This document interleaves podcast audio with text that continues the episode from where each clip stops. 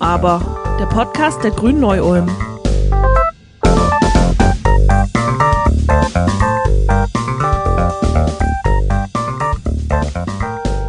Es ist vielleicht der dunkelste Fleck auf der europäischen Seele, unser aller Herz der Finsternis. Ich spreche vom Umgang der Europäischen Union mit den Geflüchteten.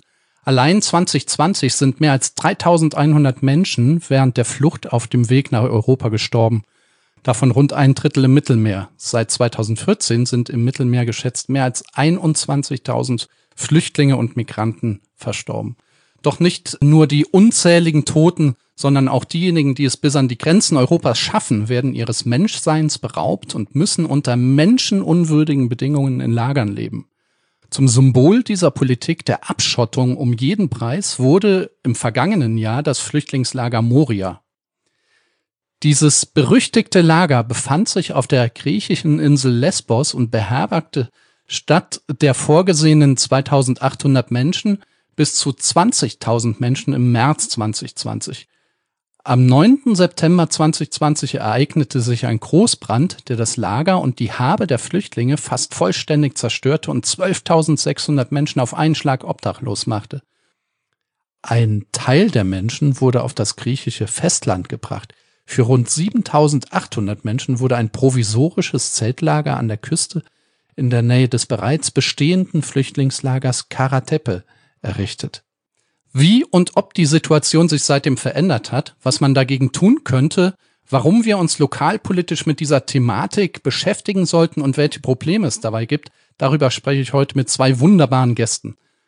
Dies ist zum einen Xaver Merck, Kreisrat für die Fraktion Grüne Linke im Kreistag des Landkreises Neu-Ulm und dazu noch Kandidat für den Deutschen Bundestag für die Linke, sowie äh, Marcel Emmerich, ebenfalls frisch gebackener Bundestagskandidat für die Grünen in Ulm, sowie Mitbegründer der Seebrücke in Ulm. Herzlich willkommen, ihr beiden. Ja, hallo. Schön, dass hallo. ich hier sein darf. Jetzt könnte man ja sagen, dass Moria und das Mittelmeer ziemlich weit weg sind. Xaver, Marcel, warum geht uns in Ulm oder Neu-Ulm dieses Thema überhaupt etwas an? Und speziell, was bewegt euch persönlich dazu, sich mit dieser Thematik überhaupt auseinanderzusetzen? Fange ich mal an. Ich bin äh, eigentlich bekennender Grieche. Das heißt, mit meiner Frau zusammen seit mehr als 20 Jahren jährlich mindestens einmal in Griechenland oder auf einer der Inseln und viele Bekannte und Freunde dort. Also der direkte Kontakt. Und durch mein politisches Engagement habe ich auch Kontakte bekommen in, in die Partei Syriza, als, als sie noch in der Regierung waren und habe dort auch politische Freunde. Deshalb mal der spezielle Blick auf Griechenland. Das zweite ist, Moria ist eigentlich für mich mehr nur ein, ja, wie soll ich sagen, ein Synonym für eine gescheiterte Flüchtlingspolitik. Moria ist ja nicht das Einzige, sondern es geht ja schon seit Jahren, seit vielen Jahren überall im Mittelmeer rauf und runter und ein Todesopfer am anderen sind zu beklagen und niemand kümmert sich richtig drum. Und weil wir ja viele Flüchtlinge aufgenommen haben, viele Flüchtlinge aufnehmen müssten und noch mehr schuld sind daran, dass so viele Flüchtlinge auf der Welt unterwegs sind, haben wir sehr wohl eine Verpflichtung, uns darum zu kümmern, ich kann nachher noch ein paar Zahlen sagen, die speziell jetzt den Landkreis Neu-Ulm betreffen. Ich habe letzte Woche eine Anfrage beim Landrat gestartet und habe da Antworten bekommen. Ja, danke, Xaver. Marcel, wie sieht's bei dir aus?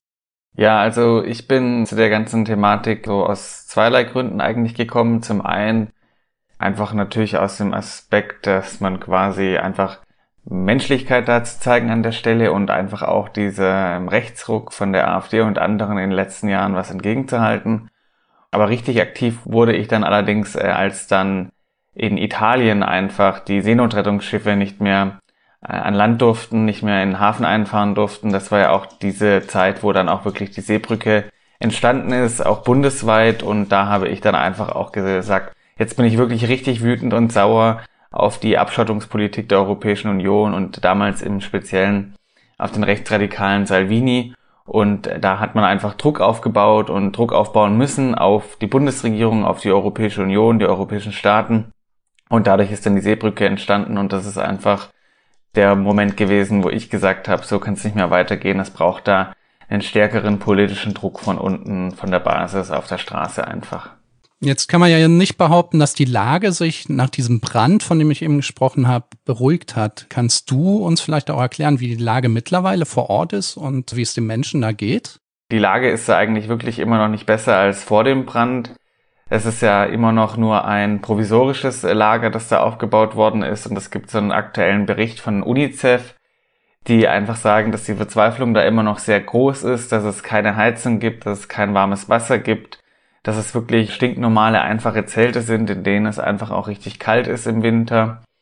Es ist ja auch äh, nah am Wasser gebaut, also die Wohnzelte werden auch immer wieder überflutet und es gibt viel Schlamm zwischen den Bewohnerinnen und Bewohnern. Also ja, es ist wirklich immer noch einfach verheerend. Das ist immer noch eigentlich vor Ort auch eine humanitäre Katastrophensituation.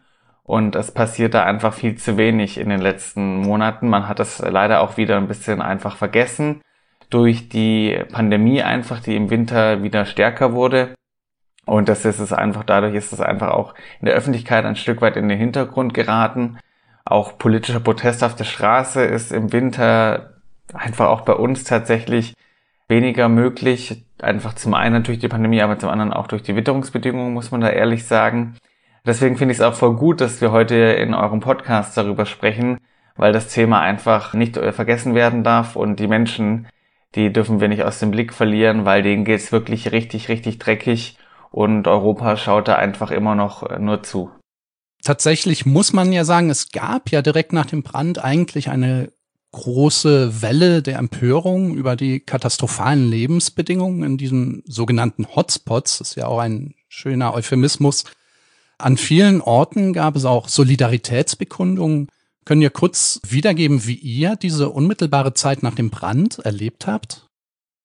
Ja, diese um, unmittelbare Zeit nach dem Brand, die habe ich äh, mehr in, Gremien der Partei mit abgearbeitet. Weniger auf der Straße, sondern durch meine Mitarbeit im Parteivorstand der Linken und im Landesvorstand Bayern der Linken haben wir dann versucht, diesen politischen Druck, von dem äh, Marcel Emmerich schon gesprochen hat, den versucht aufzubauen, der ja notwendig wurde, nachdem Seehofer von vornherein äh, abgewunken hat, weitere Flüchtlinge aufzunehmen. Also wir haben kommunalpolitische Anträge formuliert, äh, den Kolleginnen und Kollegen an die Hand gegeben, dass es landesweit, bundesweit diese gleichen oder ähnliche Anträge gestellt werden, dass darüber diskutiert wird, dass darüber die Bevölkerung diskutiert und nicht nur die große Politik in Ländern und Bundesparlamenten. Das war uns sehr wichtig und äh, die Formulierung dazu, die waren dann unterschiedlich, je nach äh, Begebenheit vor Ort. Aber das war unsere Arbeit oder, oder mit meine Arbeit, die ich mitgeleistet habe, damit dieser Druck aufgebaut wird. Und ich bin sehr ungehalten darüber, wie mit diesen Anträgen dann in aller Regel umgegangen worden ist. Da kam es dann zu ganz unschönen Situationen und Begebenheiten. Wir werden darüber noch berichten, wie es bei uns im Landkreis Neu-Ulm abgelaufen ist. Aber es gab dann doch in größeren Städten Neugründungen von Seebrücke zum Beispiel, von solchen alternativen Aktionen, Aktionsfeldern. Und das hat ja dazu beigetragen, dass es nicht ganz aus den Köpfen der Menschen ist, obwohl Corona-Pandemie äh, uns äh, da nicht gerade in die Hände spielt, äh, bei dem Thema gehört zu werden. Wie hast du diese Zeit direkt erlebt, Marcel? Also ich finde, das war so die Zeit, die man schon häufiger irgendwie erlebt hat an der Stelle dass einfach auch von der Europäischen Union, von der Kommission und auch von der Bundesregierung so getan wurde, wie jetzt muss sich was ändern, jetzt braucht es irgendwie einen Wandel, aber das ist dann wie so häufig irgendwie äh, in der Politik, dass dann quasi, wenn irgendwie ein Problem wirklich ganz existenziell ist oder ganz präsent in den Medien, dann tun alle so, als würde da jetzt viel passieren. Und das ist da leider nicht passiert. Also es wurden dann zwar tatsächlich Menschen aus den Lagern geholt, auch nach Deutschland, es wurden Menschen auch da, wie du vorhin schon gesagt hast, aufs Festland geholt. Aber an dem Hauptproblem hat sich einfach immer noch nichts geändert. Horst Seehofer hat auch da großspurig gesagt, dass er jetzt ja, weil Deutschland hatte ja letztes halbe Jahr dann die EU-Ratspräsidentschaft inne, hat er großspurig gesagt, dass er da jetzt endlich eine Lösung finden wird. Aber da ist dann auch wieder nichts passiert. Und das ist einfach etwas, wo es generell eine große Mutlosigkeit gibt und einfach viel zu wenig passiert. Es gab viel Solidarität auf den Straßen, auch in den Medien wurde das Thema ganz, ganz arg dann wieder ähm, einfach darüber berichtet. Aber wirklich viel passiert ist nicht und wir sind eben immer noch nicht irgendwie bei einer humanen Migrationspolitik. Da sind wir ganz weit von entfernt. Das geht immer noch vor allem um Abschottung und Ausgrenzung. Das ist äh, wirklich ganz, ganz schlimm. Das Bittere ist ja auch, dass das spätestens, und das war ja eigentlich schon viel früher so, schon seit 2015 der Fall war mit den ersten großen Flüchtlingswellen, die dann nach Europa geschwappt sind. Und Xaver, du hast ja auch vorhin angedeutet, ihr habt ja auch Anträge in diesem Kontext beispielsweise auch im Kreistag gestellt. Hattet ihr überhaupt zu diesem Zeitpunkt auch das Gefühl, der Antrag könnte Hoffnung auf Erfolg haben? Ich meine, die allgemeine öffentliche Stimmung war ja erstmal was das angeht, relativ positiv. Und was ist mit diesen Anträgen passiert? Also dieses Thema war für mich eigentlich, ich sage mal, so auch ein bisschen der Lackmustest, ob ich bei den Grünen in der Fraktion, in der Kreistagsfraktion als Linke so in der richtigen Gruppierung bin, mit meinen Idealen und Vorstellungen. Ich habe dieses Thema Moria einfach mal in die Diskussion geworfen und unisono die gesamte grüne Fraktion, ein Lob von mir, hat es sofort aufgenommen und in der Richtung Antragstellung, in Richtung Kreistag, in Richtung Landrat Freudenberger, wir müssen etwas tun.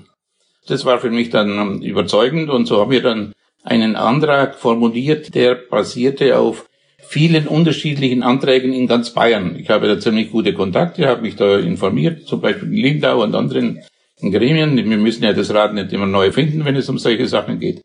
Und so haben wir einen Antrag eingebracht, haben gefordert, den Kreistag aufgefordert, eine dringend und schnelle humanitäre Lösung mitzufinden, mit uns in der Diskussion.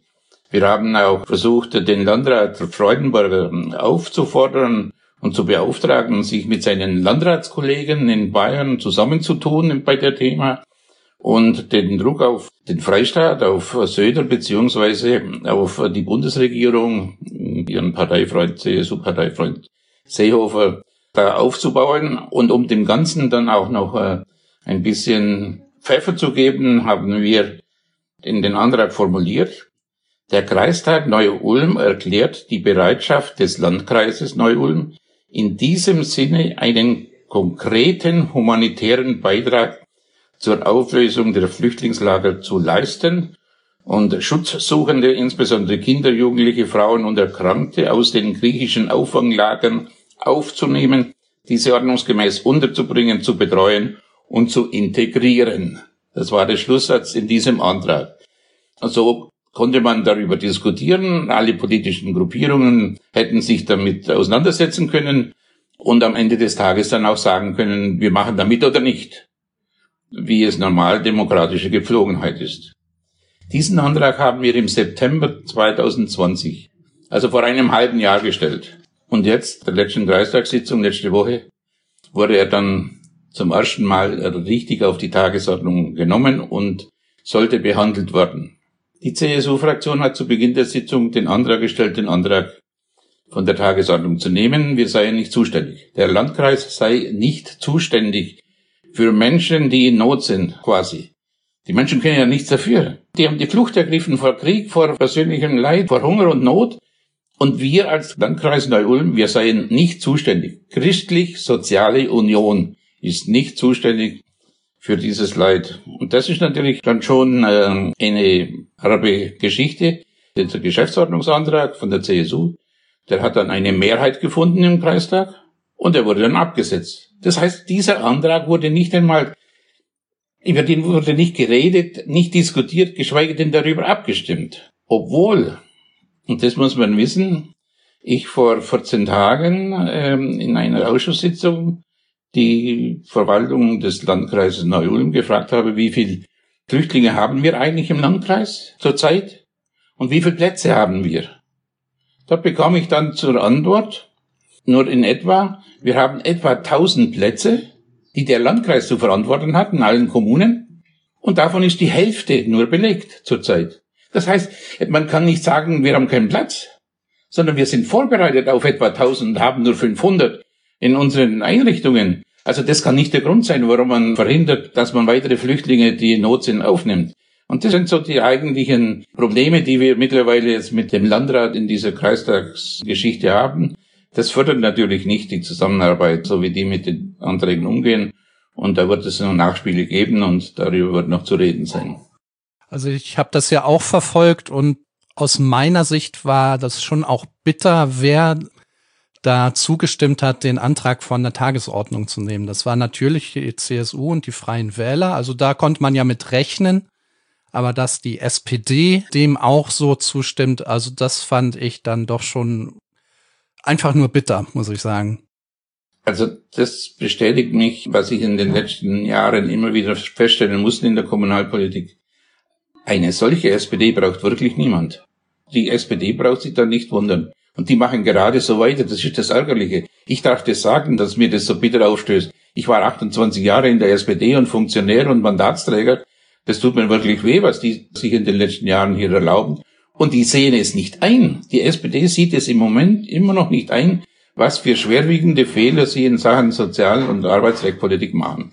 Marcel, habt ihr eigentlich auch in der Stadt Ulm versucht, da Anträge einzureichen oder Anstöße zu geben nach, für Solidaritätsbegründung? Ich habe mich jetzt, da habe ich jetzt ehrlich gesagt keine Ahnung. Also es gibt ja das Konzept der Seebrücke der sicheren Häfen was im Endeffekt diese Solidaritätsbekundung ist. Und da gibt es auch noch verschiedene Abstufungen und so, was man da machen kann. Es gibt gar Kommunen, die Paten werden von Schiffen zum Beispiel oder so oder Geld spenden einfach. Und also Ulm ist ein sicherer Hafen und zwar seit 2019. Da haben wir das damals als Seebrücke zusammen auch mit dem Flüchtlingsrat in Ulm und so mit einer Kampagne und einer Unterschriftensammlung in der Stadt vorangetrieben. Und das ist dann auch bei wenigen Enthaltungen im Gemeinderat 2019 umgesetzt worden. Also das ist etwas, was wir jetzt quasi jetzt nach Moria, nach dem Brand jetzt nicht nochmal irgendwie nach vorne gebracht haben, weil wir gesagt haben, Ulm ist da eigentlich schon ziemlich weit. Es ist zwar so, dass es andere Kommunen gibt, die sichere Hafen sind, die das, sage ich mal, noch mit mehr Leben füllen. Aber das hat dann auch, um ehrlich zu sein, immer mal wieder was mit der Stadtspitze zu tun und da kann man halt auch nicht immer quasi verlangen, dass, oder man kann schon verlangen, aber es ist natürlich schwierig, irgendwie den Terminkalender zu diktieren, an welchen Termin und so der Oberbürgermeister oder Oberbürgermeisterin teilnimmt. Wir wissen, dass Gunter Zisch bei so Bündnistreffen der sicheren Häfen auch schon mit dabei war. Das hat er gemacht, aber er ist jetzt nicht der, der in der ersten Reihe steht bei sowas, aber er ist ja, sag ich mal, selten der, der bei solchen Dingen generell in der ersten Reihe steht irgendwie. Von dem her ja, ist es halt wie es ist. Wir sind froh, dass Ulm sicherer Hafen ist. Es gibt viele Städte, die das äh, nicht sind. Wir haben zwar mittlerweile auch über 200, fast 250, glaube ich, bundesweit, die sicherer Hafen sind. Also das ist schon noch respektabel, aber es könnten auch immer noch mehr sein. Und auch gerade so Landkreise gibt es noch ziemlich wenige. Und die haben ja auch immer, auch gerade bei der Unterbringung, ziemlich viel zu tun mit den Geflüchteten. Und äh, auch da Verantwortungsbereich. Deswegen wird es da sicherlich auch nochmal gut, wenn es mehr werden würden. Und an sich denke ich, dass das auch wirklich sehr wichtig ist, dass Kommunen das machen oder Kreise einfach, um da von der Basis aus diese Unterstützung zu zeigen. Aber ich finde trotzdem immer, dass man auch sehen muss, dass das quasi auch immer so Behelfslösungen sind. Also man arbeitet irgendwie mit so Solidaritätsbekundungen und so auf kommunaler Ebene, weil einfach im Bund seit Jahren überhaupt nichts da passiert. Also das ist wirklich so das Erschütternde. Man versucht sich irgendwie da irgendwelche Dinge zu überlegen, wie kann man da Druck aufbauen, einfach nur, weil im Bund nichts passiert würde. Der Bund sagen, er geht da voran, er nimmt irgendwie 10.000 äh, Geflüchtete auf, 15.000 oder so von Moria, dann sähe die Lage ganz anders aus. Dann bräuchte man diesen Druck andauernd von unten vielleicht gar nicht. Das ist mal so das eine. Und zum anderen, auch damit wäre es natürlich nicht getan. Es ist natürlich auch ganz wichtig, dass sich einfach grundlegend was ändert in der geflüchteten Politik und es einfach nicht darum geht, dass immer da an den Grenzen die Leute zurückgeschickt werden und eigentlich am Ende Menschenrechte und das Asylrecht ad acta gelegt werden. Das ist eigentlich das Kernproblem. Und da muss man einfach sagen, schaut auch, die Bundesregierung schaut auch Deutschland zu. Die haben zwar im Vergleich mit anderen europäischen Staaten machen die mehr. Muss man, finde ich, auch immer offen dazu sagen. Ungarn, Polen aber am Ende des Tages einfach auch zu wenig dafür, dass man so ein großes, starkes Land ist mit so einer starken Volkswirtschaft. Und das zeigt ja auch ein bisschen, wie unfassbar komplex diese ganze Thematik auch ist. Also die reicht eben von den, weiß ich nicht, afrikanischen, asiatischen Staaten bis hier in die kommunale Ebene hinein. Und diese Komplexität droht einen ja manchmal auch schier zu erschlagen, einfach vom Verständnis her. meine, an eurem Engagement einerseits in Ulm, andererseits im Kreistag kann man ja auch sehen, dass dieses Thema, das ja einfach eben abstrakt ist und eben auch diese, diese Fülle an Komplexitäten umfasst, ganz konkrete Auswirkungen hier vor Ort haben kann. Wer jetzt Europa sozusagen als Union ernst nimmt, muss das eben auch vorleben, eben auf der kommunalen Ebene, auch wenn man erstmal nur indirekt betroffen scheint, oder? Marcel. Ähm, ja, auf jeden Fall. Also ich glaube, dass das ganz wichtig ist, dass man hier vor Ort wirklich da auch seiner Verantwortung bewusst ist und einfach auch, also es ist einfach so ein verheerender Zustand, ja, muss man sehen. Egal, ob das jetzt irgendwie in den äh, Lagern ist, Bosnien-Herzegowina, den griechischen Inseln oder die Situation auf dem Mittelmeer. Da sterben Menschen, da geht's Menschen, wie ich vorhin schon gesagt habe, richtig dreckig und elendig.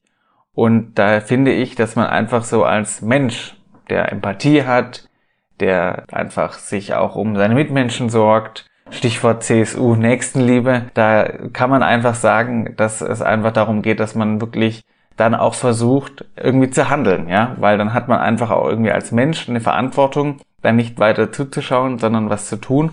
Und deswegen ist es auch wirklich der Punkt einfach, dass es wirklich auch bis in die kommunale Ebene greift weil wenn auf der europäischen Ebene nichts passiert, wenn auf der Bundesebene nichts passiert, wenn auf der Landesebene nichts passiert, dann auf der kommunalen Ebene vielleicht. Und es ist ja auch vor allem, das ist ja nochmal der wichtige Punkt, es geht ja auch immer darum, dass ja eigentlich die CDU, CSU da immer noch getrieben ist, da einfach von rechten Kräften. Ja, die lässt sich da immer noch treiben und hat immer noch Angst vor Geflüchteten. Die haben immer noch Angst vor Menschen. Das muss man sich auch mal nochmal so vor Augen führen, dass sie Angst haben, vor Menschen. Und das ist einfach der Punkt, dass man mit dieser Bewegung in den Kommunen auch zeigt, wir haben Platz. Ja, wir haben die Bereitschaft, wir haben das Geld, wir haben die Kapazitäten, wir wollen Menschen aufnehmen, wir als offene Gesellschaft, wir wollen da nicht weiter zuschauen, sondern wir wollen handeln und wir sind gegen diese Ausgrenzung. Das finde ich auch deswegen so wichtig, weil einfach gerade nach dem Jahr 2015, nach auch den Wahlergebnissen der AfD man so den Eindruck hätte bekommen können, dass die Mehrheit unserer Gesellschaft da diesem Kurs folgt. Aber ich finde, gerade die letzten Jahre haben da nochmal gezeigt, dass die Bereitschaft eigentlich eine ganz andere ist und äh, die Union sich da einfach immer noch zu sehr von rechten Kräften treiben lässt und wir da einfach dem eine Offenheit, eine Toleranz und eine Menschlichkeit entgegenstellen.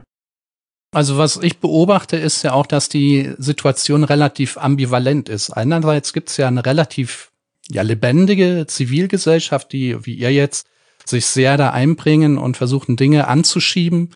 Andererseits habe ich auch den Eindruck, dass gerade Bundespolitik, aber eben auch auf Landesebene oder Europaebene oder sonst wo alles sehr an Tagesthemen aufgehangen wird. Und das sieht man eben auch in solchen Sachen wie dem Ausstieg aus der Atomenergie, oder eben auch der Frage um den Umgang mit Flüchtlingen 2015. Also dieses Thema ist ja dann vier Jahre von der Agenda komplett verschwunden und erst eben mit Moria wieder aufgetaucht. Würdet ihr auch sagen, dass so eine Grundproblematik, dass man versucht, auch solche brennenden Probleme mit tagesaktuellen politischen Themen zu überdecken. Ist das ein Problem oder interpretiere ich das vielleicht ein bisschen falsch? Beim Thema Flüchtlinge ist es natürlich ein Problem der Flüchtlinge selber, die ja da unter die Räder geraten. Jetzt gerade in der heutigen Zeit der Pandemie sind ja viele Verantwortlichen in der Politik froh, dass sie bei diesem Thema Flüchtlinge nicht mehr gefragt werden, sondern dass das Thema mal in der Schublade verschwindet. Das Ärgerliche ist aber, dass es in der Bevölkerung sehr wohl immer wieder ein Thema ist, wenn man es darauf anspricht. Viele Kommunen haben ja solche Anträge, wie ich sie formuliert habe, ja positiv beschieden und wären bereit, Hunderte und Tausende von Flüchtlingen aus dem Mittelmeer, aus griechischen Inseln aufzunehmen, wenn sie nur dürften. Das wird ihnen ja verwehrt durch Seehofer und andere großkopferten Politiker, die dann immer wieder nach Europa zeigen und sagen, wir brauchen eine europäische Gesamtlösung, obwohl sie genau wissen, dass die in 200 Jahren nicht zu erreichen ist und diejenigen, um die es eigentlich geht, die ersaufen und verbrennen und verhungern im Mittelmeer und auf den Inseln und auf den Flüchtlingstrecks, das interessiert die christlich-sozialen Christdemokraten dann bei dem Thema überhaupt nicht mehr. Hauptsache, wir haben es nach Europa geschoben und weg ist das Thema. Also den Flüchtlingen fehlt sozusagen, was die Autoindustrie hat, nämlich eine Lobby. So zum Beispiel. Wie schätzt ihr denn im Moment grundsätzlich die Stimmung beim Thema Migration ein? Also sowohl in Berlin wie auch in der Bevölkerung. Hat sich da was in der Bevölkerung getan in den letzten fünf Jahren? Also wir haben ja schon festgestellt, es gibt dieses Engagement, aber die breite Öffentlichkeit, die ist ja relativ still. Wie schätzt ihr das ein? Also ich würde sagen, dass die breite Öffentlichkeit schon einfach bei diesen, wenn so Bilder von Moria zum Beispiel verbreitet werden, wie jetzt nach dem Brand und so, dann steht die breite Öffentlichkeit schon auch auf. Aber die breite Öffentlichkeit hat jetzt nicht jeden Tag irgendwie die Sorgen und die Bedenken da im Kopf und hat nicht jeden Tag die Situation auf den griechischen Inseln vor Augen. Muss man ja auch sehen, dass das ja auch jetzt auch gewünscht ist, dass gar keine Bilder produziert werden. Also jetzt in das neue Lager. Moria 2 dürfen ja zum Beispiel gar keine Journalistinnen mehr, da darf nicht mehr gefilmt werden, keine Fotos gemacht werden, weil man einfach diese grauenvollen Bilder da einfach auch nicht mehr reproduzieren will irgendwie und verbreiten will. Ähnliches gilt auch für die Situation auf dem Mittelmeer. Da gibt es auch keine Aufklärungsflugzeuge mehr, beziehungsweise werden die immer wieder blockiert aufgrund von irgendwelchen vorgeschobenen Argumenten bezüglich irgendwelcher technischen Mängel und so. Also das ist da auch einfach ein Problem, dass man auch will von politischer Seite, dass man diese Situation vergisst und das ist da einfach dann auch, ja, muss man sagen, dann ist natürlich auch klar, dass dann, sage ich mal, die breite Öffentlichkeit das auch nicht so auf dem Schirm haben kann, weil jetzt auch nicht jeden Tag überall darüber berichtet wird, äh, wie da die Situation vor Ort ist und was sich da wieder tut. Also auch hier kann man sagen, es ist ein bisschen ein Problem, dass diese Gruppe von Menschen einfach keine Lobby hat, die für sie eintritt. Es sei denn, die Grünen und die Linke werden im nächsten Bundestag stark vertreten sein. Jetzt seid ihr beide ja Bundestagskandidaten und ich frage mich gerade, inwiefern ihr dieses Thema mit nach Berlin nehmen wollt. Habt ihr da konkrete Pläne oder nur so Absichtserklärungen? Also ich habe mit diesem Thema überhaupt äh, kein Problem, das in irgendeiner Art und Weise öffentlichkeitswirksam immer wieder auf die Agenda zu schieben. Also es, es kommt ja auf die Agenda, die Bevölkerung macht ja mit im positiven Sinne, wenn es äh, populistisch beziehungsweise von prominenter Seite mal angesprochen wird. Ich erinnere an den Entwicklungshilfeminister Müller, der vor ein paar Wochen extra auf dieses Thema nochmal aufmerksam gemacht hat und auf die Nöte und Sorgen, vor allem in Afrika. Da hat man aufgehorcht, da hat man zugehört. Da hat dann wieder jeder gesagt, ja, wir müssen die Fluchtursachen bekämpfen. Ja, wer ist wir?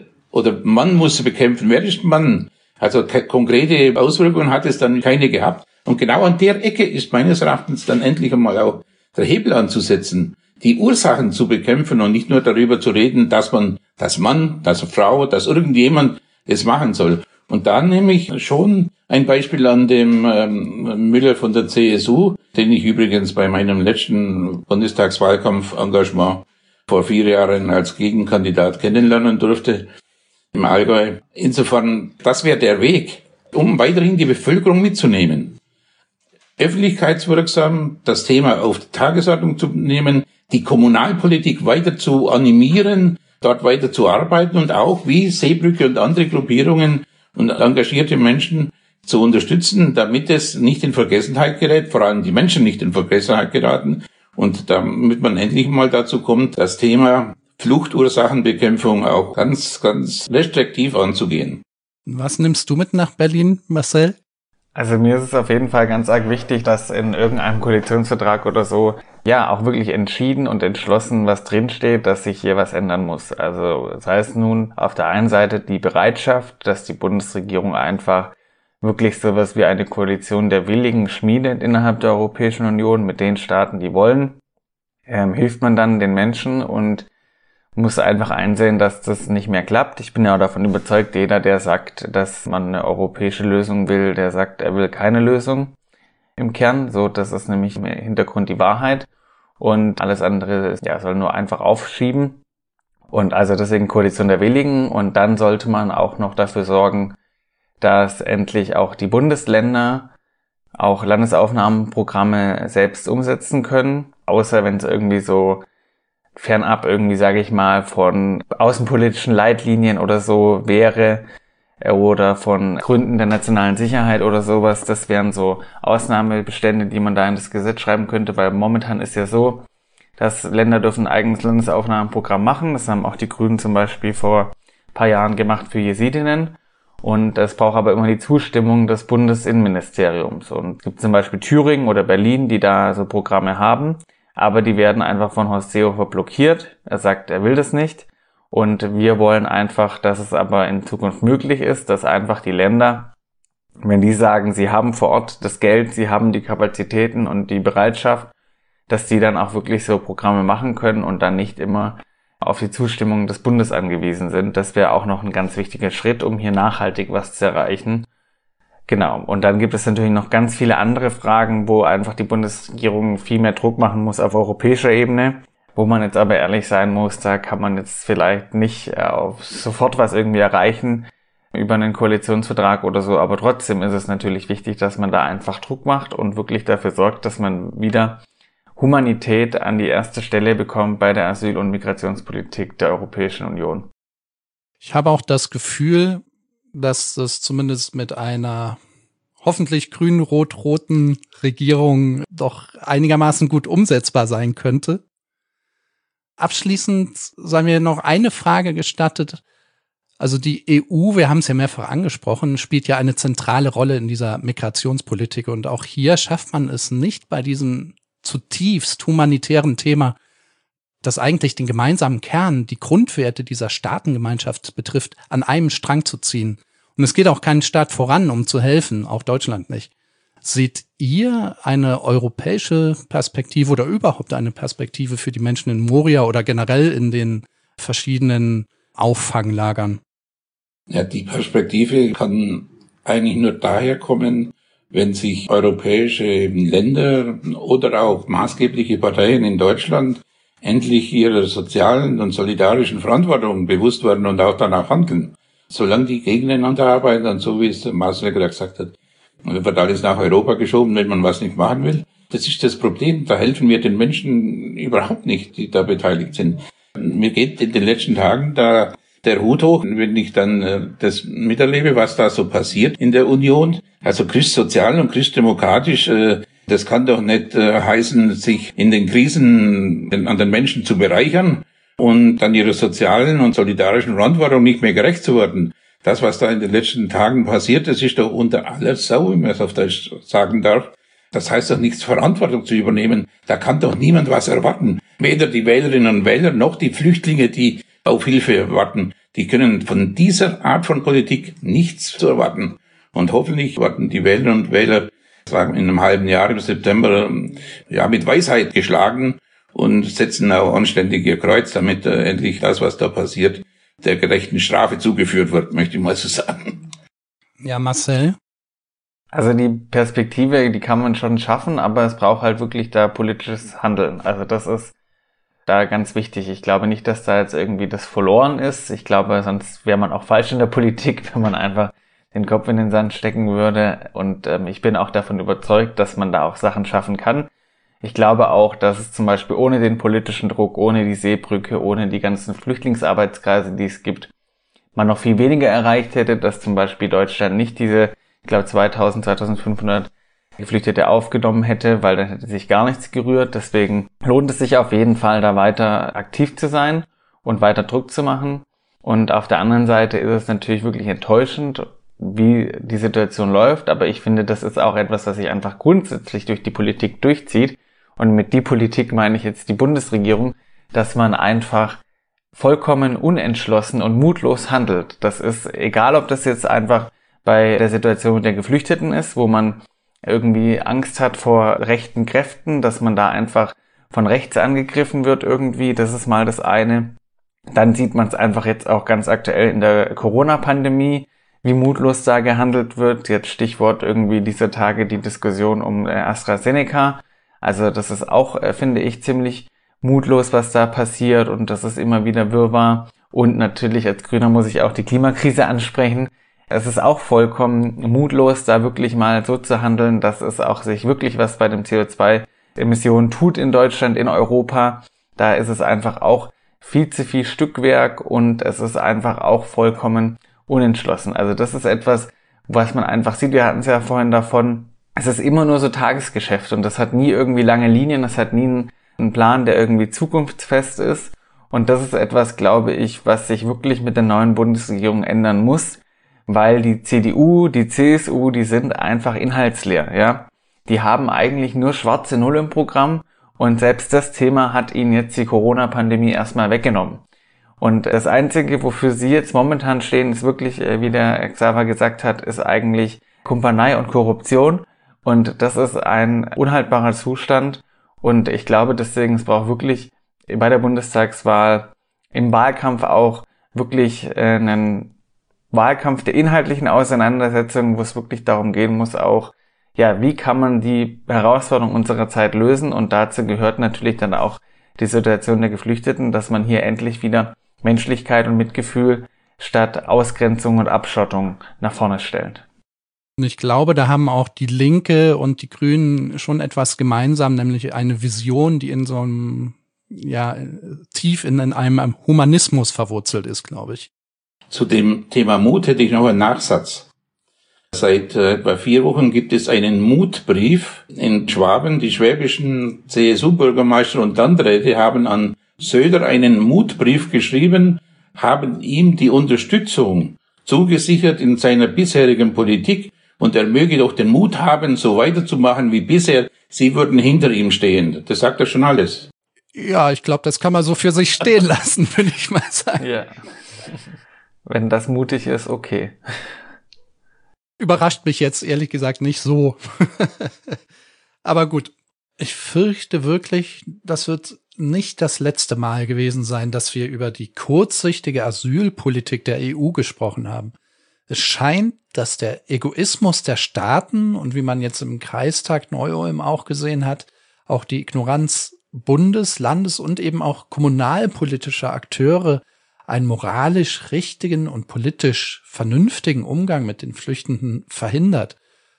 Umso glücklicher bin ich, dass es Menschen wie euch gibt, die sich mit aller Kraft für eine Verbesserung der Um- und Zustände um die Asylpolitik, um die Menschen, die davon betroffen sind, einsetzen. Und vielen Dank dafür und vor allem vielen Dank, dass ihr euch heute die Zeit genommen habt, mit uns darüber zu sprechen. Auf Wiedersehen, Xaver, Marcel. Ich wünsche euch beiden sehr viel Erfolg bei der Bundestagswahl im September, denn wir werden einen sehr starken, progressiven Bundestag brauchen, wenn wir dieses ganze Problem halbwegs aus der Welt schaffen wollen. Dankeschön, hat äh, viel Spaß gemacht und war sehr interessant. Dankeschön, gerne wieder. Ihr, liebe ZuhörerInnen, findet wie immer alle wichtigen Infos zu dieser Folge auf unserer Website grüne-neu-ulm.de slash podcast. Ich danke euch fürs Zuhören und wir hören uns, also ich höre euch ja nicht, aber ihr hört uns in zwei Wochen wieder. Bis dann, macht's gut, bleibt gesund. Tschüss.